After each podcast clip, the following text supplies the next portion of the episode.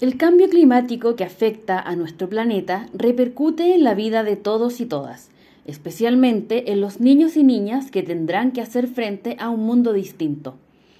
Abordar este tema entre ellos, cuidando sus emociones ante esta realidad y sin transmitir la idea de un futuro catastrófico, es el foco de la guía para apoyar a niños y niñas frente al cambio climático, recientemente lanzada por el Ministerio de Ciencias y Tecnología. El material fue desarrollado por el Centro Cuida y patrocinado por MIDAP, y una de sus autoras, María Pía Santelices, psicóloga especialista en infancia e investigadora asociada de MIDAP, nos cuenta a continuación los objetivos y contenidos de este material que está disponible en nuestro sitio web www.midap.org y en www.minciencia.gov.cl slash guía cambio climático.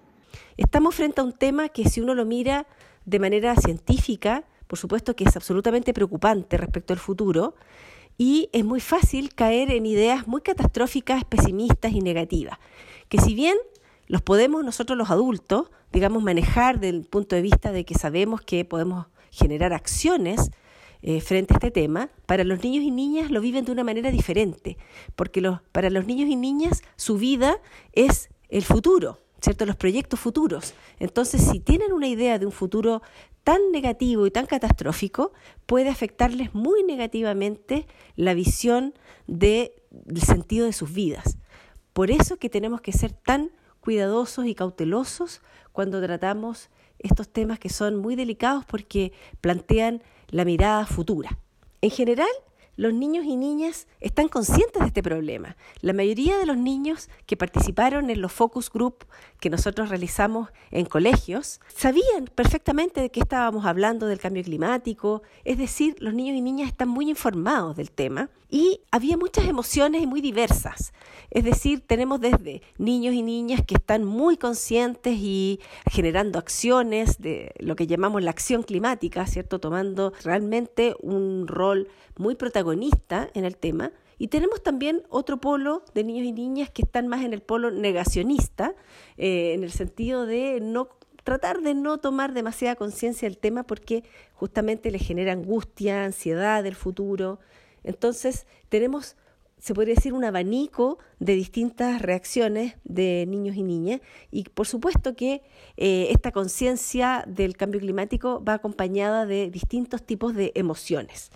Entonces tenemos, como hablábamos, niños y niñas que tienen una agencia climática, es decir, eh, toman mayor eh, acción frente al tema y ellos sienten que son no solamente parte del problema, sino también parte de la solución. Y esos niños y niñas tienen un mayor bienestar psicológico.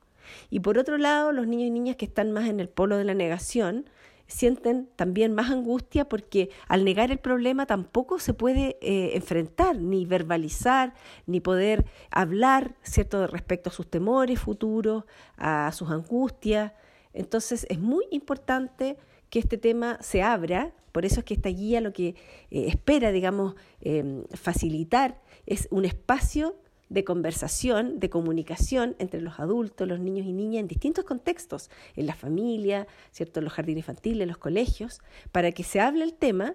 y que los niños y niñas puedan expresar sus emociones, es decir, también emociones de temor, de angustia frente al futuro y poder compartir esas emociones y en conjunto buscar soluciones. Es decir, una vez que el problema se abre, es mucho más fácil empezar a ver pasos para poder generar un cambio de mentalidad y que los niños y niñas incorporen este tema eh, a sus vidas y también empiecen a imaginar eh, qué posibles soluciones hay. Y también es muy importante que nosotros los adultos escuchemos cuáles son sus ideas, porque los niños y niñas tienen unas ideas fantásticas, pero por supuesto que si nosotros, eh, los adultos adultas, no estamos atentos a sus ideas, no los vamos a tomar en cuenta. Entonces, esta guía lo que pretende es darle mayor protagonismo y participación a los niños y niñas en también formar parte del de, eh, enfrentamiento a este grave problema mundial. El consejo más importante que podríamos dar